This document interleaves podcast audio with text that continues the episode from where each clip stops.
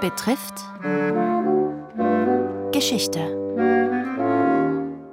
Diese Woche Israel am Abgrund, der Yom Kippur-Krieg 1973. Dass der arabische Angriff am höchsten jüdischen Feiertag erfolgte, war ein Vorteil. So konnte rasch mobilisiert werden und die Truppen wurden schnell verlegt. Während die angreifenden Ägypter zum Stehen gebracht wurden, ging Israel gegen Syrien in einen Gegenangriff über. Bereits am 10. Oktober standen die Israelis nur noch 30 Kilometer vor der syrischen Hauptstadt Damaskus.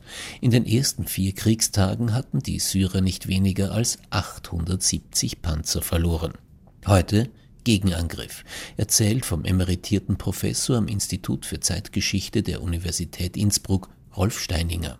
Israels Luftwaffe hatte seit dem 9. Oktober keine Probleme mehr, da den Syrern die SAM-Raketen ausgegangen waren und die sowjetischen Flüge mit Nachschub erst anliefen. Syriens Präsident Assad brauchte da jetzt dringend einen Waffenstillstand. Gleichzeitig war Moskau davon überzeugt, dass die Ägypter keine größeren Erfolge mehr erzielen würden und schlug Washington einen allgemeinen Waffenstillstand vor. Kissinger verhielt sich zurückhaltend machte aber Israels Botschafter klar, was er wollte. Alles hängt davon ab, dass Israel so schnell wie möglich die verlorenen Positionen zurückerobert. Wir können nicht ewig einen Waffenstillstand verhindern.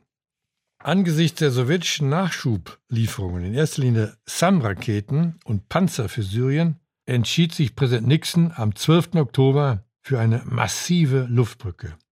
Eine, wie Golda Meir im Rückblick schrieb, unschätzbare Hilfe. Die erwähnte Golda Meir war von März 1969 bis Juni 1974 Ministerpräsidentin Israels. Kissinger meinte intern, die Kämpfe müssen weitergehen, damit die Araber und nicht wir um einen Waffenstillstand bitten. Sadat lehnte allerdings einen Waffenstillstand ab und dann machte er und seine Militärs im Gefühl des Sieges einen schwerwiegenden Fehler. Ägyptische Panzer stießen weiter nach Osten vor und verließen damit den 30 Kilometer Schutzschirm der SAM-Raketen.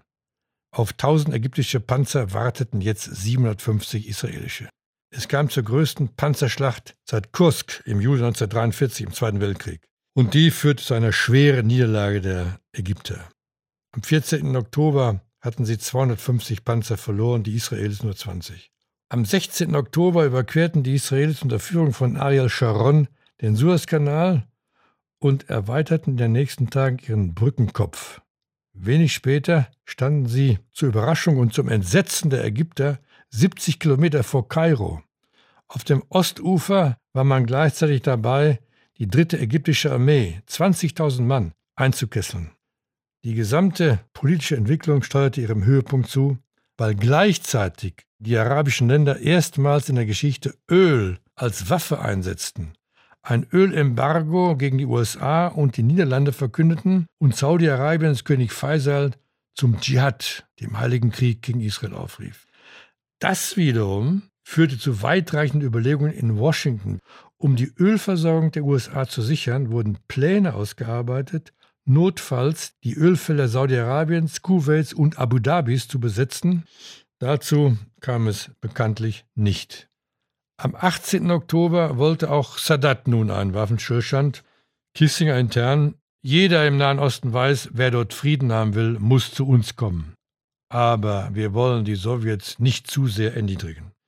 Parteichef Brezhnev wies in einem dringenden Schreiben an Nixon auf die Verantwortung der beiden Großmächte hin, die Dinge nicht außer Kontrolle geraten zu lassen und bat ihn, Kissinger nach Moskau zu entsenden, um dort einen Waffenstillstand auszuarbeiten. Noch während Kissinger in Moskau war, bettelte Sadat, so Kissinger später, um einen sofortigen Waffenstillstand.